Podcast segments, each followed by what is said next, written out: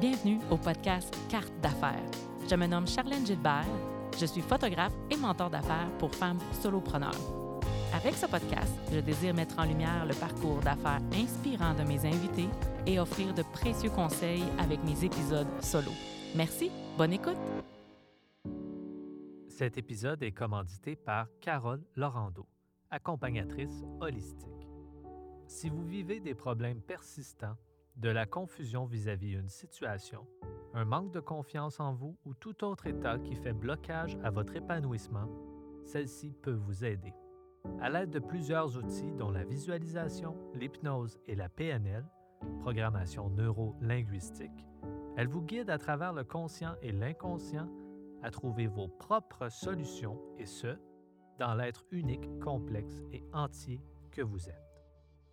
Pour en savoir plus sur Carole, visitez sa page Facebook, Carole Laurando, accompagnatrice holistique, ou visitez son site web, le www.carolelaurando.com.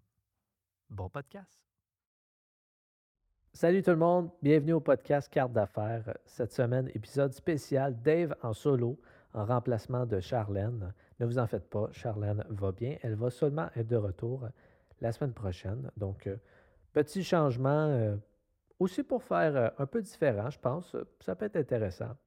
Alors, je vous présente aujourd'hui 10 trucs pour maximiser euh, le business mindset. Alors, 10 trucs pour essayer d'être toujours efficace. Puis, c'est des trucs que je trouve qui sont difficiles à garder dans le temps, de, réussir à les faire perdurer dans, notre business, puis qui sont, qui sont excessivement importants. Alors, c'est probablement des choses que vous avez déjà pensées, mais dites-vous que si ces 10 trucs-là reste euh, toujours en fonction dans votre entreprise, il y a des très bonnes chances que ça aille bien. Alors, on passe tout de suite. Truc numéro un. Si tu connais personnellement 10 personnes ou plus qui pourraient faire ta job, trouve comment tu peux te rendre davantage unique. Pense international pour t'aider. Ce que je veux dire par là, c'est qu'il faut se rappeler que être en affaires, là, euh, c'est une chance qu'on a. Hein. Il faut se rappeler que il faut qu'on ait une raison d'être en affaires. On est supposé se lancer en affaires pour offrir quelque chose qui n'existe pas. Sinon, pourquoi on se lance en affaires sinon que pour peut-être notre bienfait personnel? Rendu là, ce n'est pas vraiment pour les bonnes raisons. Alors, rappelez-vous que c'est assez important d'offrir quelque chose de différent. Puis, tu sais, des fois, on, s'assoit un peu sur nos, sur nos lauriers parce que le business va bien, puis que on se dit, bon, ben, tu sais, j'ai mes clients, j'ai ma clientèle, j'ai mon chiffre d'affaires euh, sécuritaire que, j'aime, mais euh, ça peut rapidement, euh, tout, ça peut rapidement s'effondrer. On le sait, là, vous, vous le savez, c'est très fragile d'être en affaires. Alors, rappelez-vous qu'il y a toujours quelqu'un qui peut faire probablement mieux que vous rapidement. vous pouvez rapidement vous ramasser avec un compétiteur qui va faire la même chose que vous pour 10 pièces de moins parce qu'il est plus jeune ou n'importe quoi. Alors, si vous avez un produit qui, soit nouveau ou qui soit euh, vieux, rappelez-vous toujours ça. Est-ce que vous êtes capable de mettre suffisamment votre euh, touche personnelle pour que ça devienne quelque chose d'unique? Alors, trouvez des façons de vous vraiment euh, vous, vous séparer du groupe si on veut et vraiment réussir à offrir quelque chose d'unique. Truc numéro 2. Prévois toujours trois mois de loyer d'avance, sinon trouve-toi un backup plan. Be stress-free.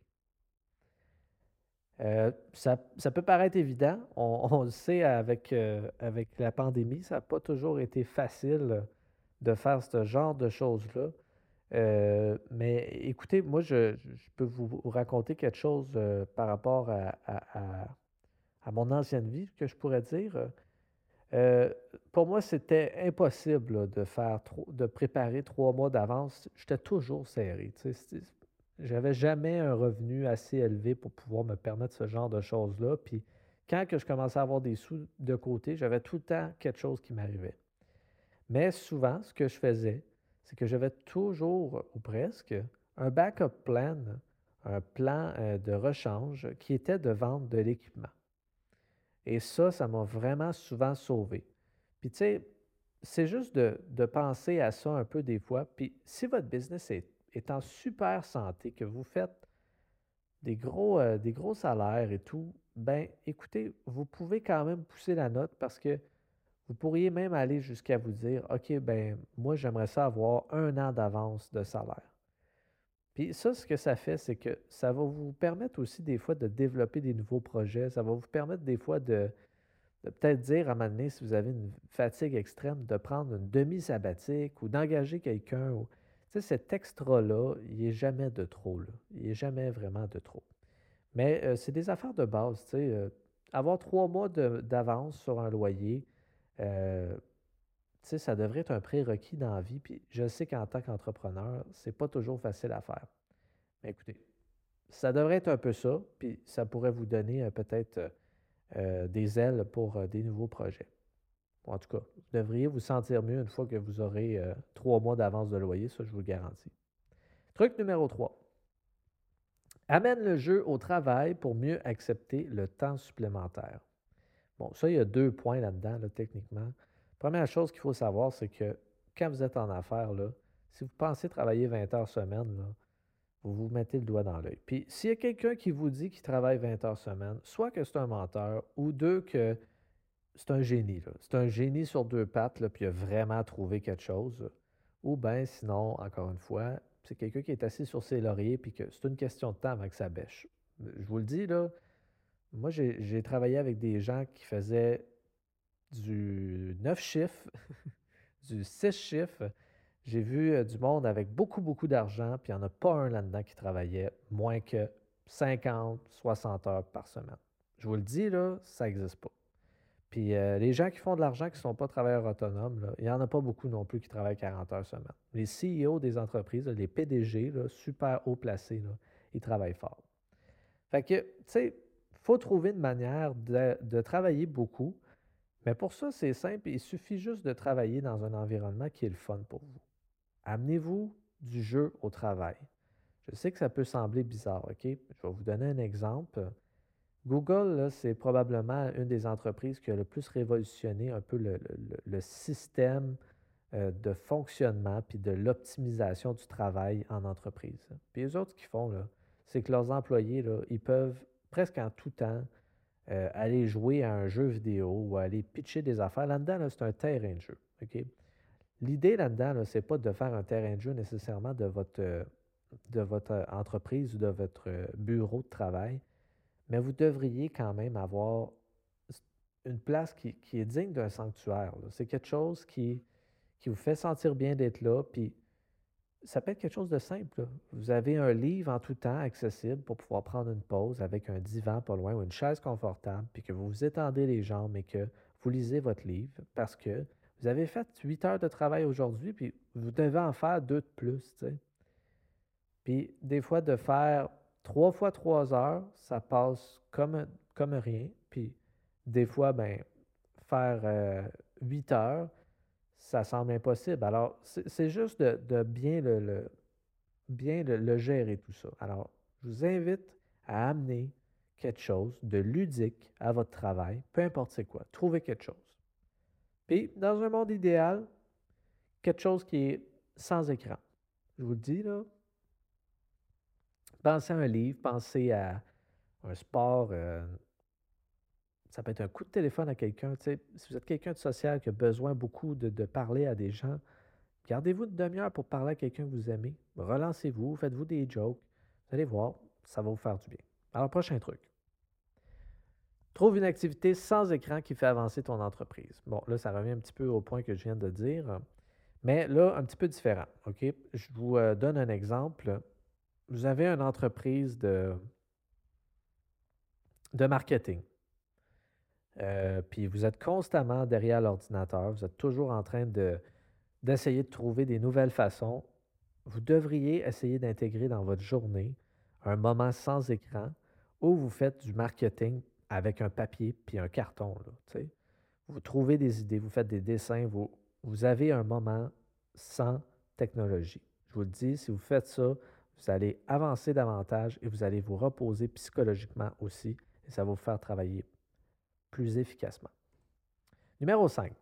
Si tu ne connais pas grand-chose aux technologies, trouve-toi quelqu'un au PC. Bon, là, si vous n'avez pas compris le jeu de mots, ça s'adresse probablement à vous. D'accord? Sinon, au lieu de scroller sur Facebook ou Instagram, regarde des tutos sur YouTube. OK? Aujourd'hui, c'est une game de technologie. Malheureusement, c'est vraiment ça. Si vous n'êtes pas dans la guerre des technologies, vous êtes dans les arts. Puis si vous êtes dans les arts, il y a des bonnes chances que vous ayez besoin d'un employé à temps plein qui va euh, numériser votre art. Alors, je vous le dis, trouvez-vous quelqu'un au PC. Vraiment, rapidement, là, trouvez quelqu'un, puis, tu sais, euh, la petite photo, je la trouvais drôle, parce que euh, vous êtes une maman, vous êtes une grand-maman, vous êtes une matante, un mononcle, n'importe quoi, une marraine. pensez à des jeunes dans la famille, puis demandez-leur des conseils. Les jeunes aujourd'hui, ils savent comment ça marche. Ils ont des bonnes idées des fois, puis ayez pas peur d'avoir des gens avec du sang nouveau autour de vous qui va vous amener euh, justement des, idées fraîches. Puis euh, ces gens-là, souvent, ben, ils sont capables de vous aider dans votre technologie. Sinon, ben, engagez quelqu'un tout simplement. Vous allez voir, vous n'allez pas le regretter. Numéro 6. Prends une marche par jour avec rien.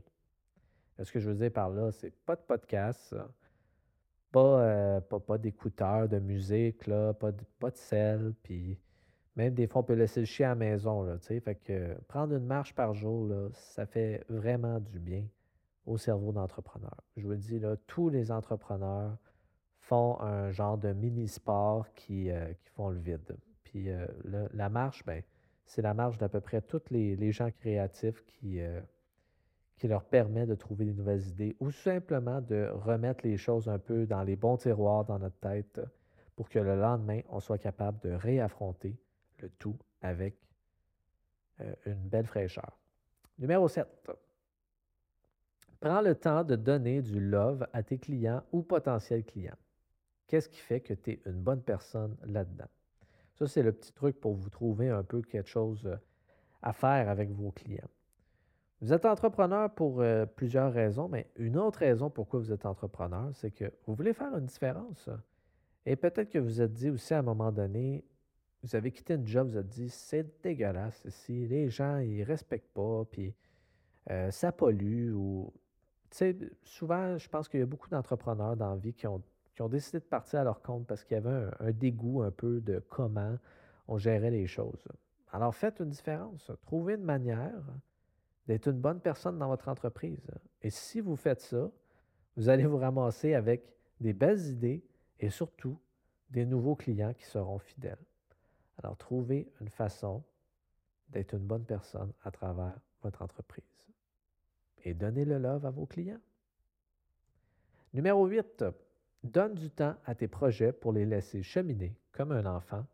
Laisse-leur une chance et donne-leur une chance je, trouve qu'aujourd'hui, euh, beaucoup de gens, j'en vois beaucoup de ce temps-là, depuis le début de la pandémie, les gens, ils goûtent à des, à des success stories, des, succès instantanés là, euh, qui, qui, sont des fois des feux de paille après coup.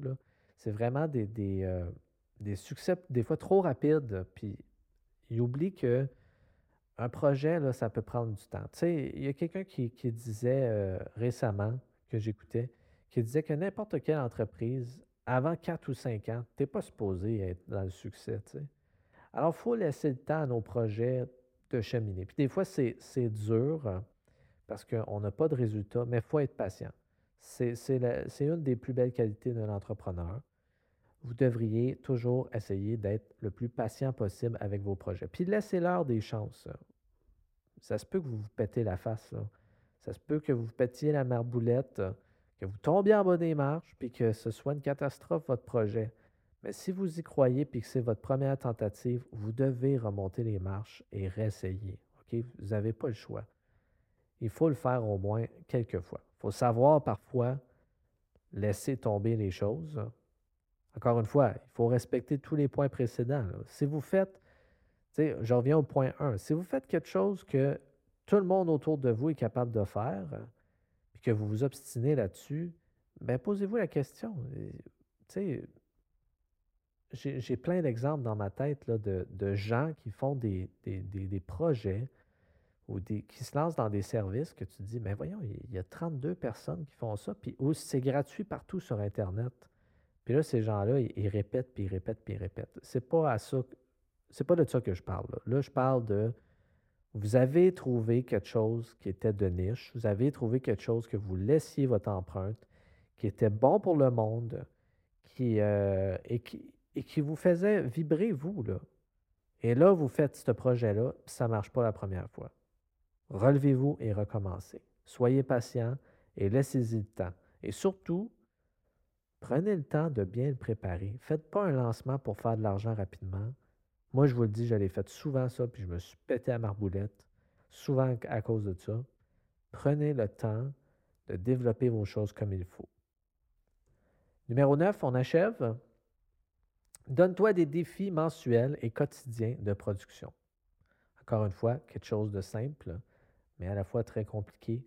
Prenez des choses faciles, prenez des choses qui vous rendent heureux et que vous aimez, OK? Et donnez-vous des petits défis. C'est essentiel. Wayne Gretzky, qui est le plus grand joueur de hockey de tous les temps, il dit qu'il ne voyait pas nécessairement euh, le rêve de jouer dans la Ligue nationale.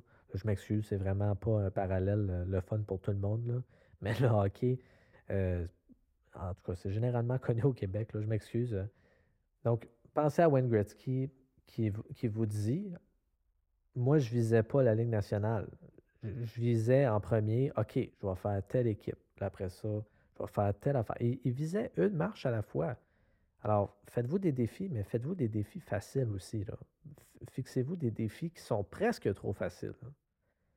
Euh, si, mettons, vous voulez écrire un livre, commencez par 50 mots par jour. Demandez-vous pas d'en commencer par 2000 par jour. Vous ne serez pas capable. Vous allez vous planter. Vous n'êtes pas habitué de faire ça. Vous n'êtes pas Stephen King. Vous n'êtes pas des, euh, acteurs, euh, des, auteurs, pardon, lapsus, hein, qui vont qui vont, qui vont faire ça comme si ça faisait 25 ans qu'ils le faisaient. Alors, petit défi, facile, avec amour, et on augmente tranquillement pas vite les défis, de jour en jour, à chaque succès. Et ça, là, c'est du gaz. C'est vraiment du bon gaz et ça nous fait avancer. Dernier truc, on prend de l'avance. Deux à six semaines d'avance en planification dans un monde idéal. Je vous donne un exemple. Vous écoutez un podcast en ce moment, dans un monde idéal, nous autres, on voulait avoir six épisodes de près avant que euh, soit le premier épisode soit lancé. Alors, quand on a fait le podcast, Charlène et moi, on a décidé de partir le projet. On s'est dit, OK, on va avoir des semaines d'avance. Là, voyez-vous, cette semaine, on a un problème. On n'avait plus de podcast d'avance. On en avait avant. On a eu des changements, il y a eu des affaires. Là, cette semaine, il arrive quelque chose. Bon, ben là, on a un petit rush. C'est plate, ça nous fait ralentir dans nos autres affaires. Alors, prenez exemple là-dessus. Deux à six semaines d'avance sur votre planification va parfois vous rendre la vie plus facile. Puis au lieu de vous claquer une semaine de roche, ben, vous allez être plus préparé. Bon, écoutez, d'une façon ou d'une autre, il faut se rappeler aussi que la vie, on ne peut pas toujours tout contrôler. Hein? Ça fait partie de la vie de, des fois d'avoir des, euh, des choses qu'on n'avait pas euh, préparées ou qu'on ne s'attendait pas, avoir des surprises, des fois des mauvaises surprises. Et je vous le dis, des fois, il y a des surprises qui sont bonnes et qui nous font avancer. on essaie toujours d'être dans un, une optique optimale. On essaie vraiment de se laisser le plus de chances possible. Et c'est un peu ça être en affaires, je pense. Rendu là, dans l'exemple que je vous ai donné, regardez, l'épisode est fait, tout est correct, on s'en est sorti, puis c'est pas plus grave que ça. Mais si on l'avait fait d'avance, est-ce qu'on aurait eu un stress de moins? Peut-être. Peut-être que là, on a eu euh, un peu de créativité de plus à donner, puis ça va peut-être amener autre chose. Ça fait partie de la vie. Mais donnez-vous des chances, tu sais.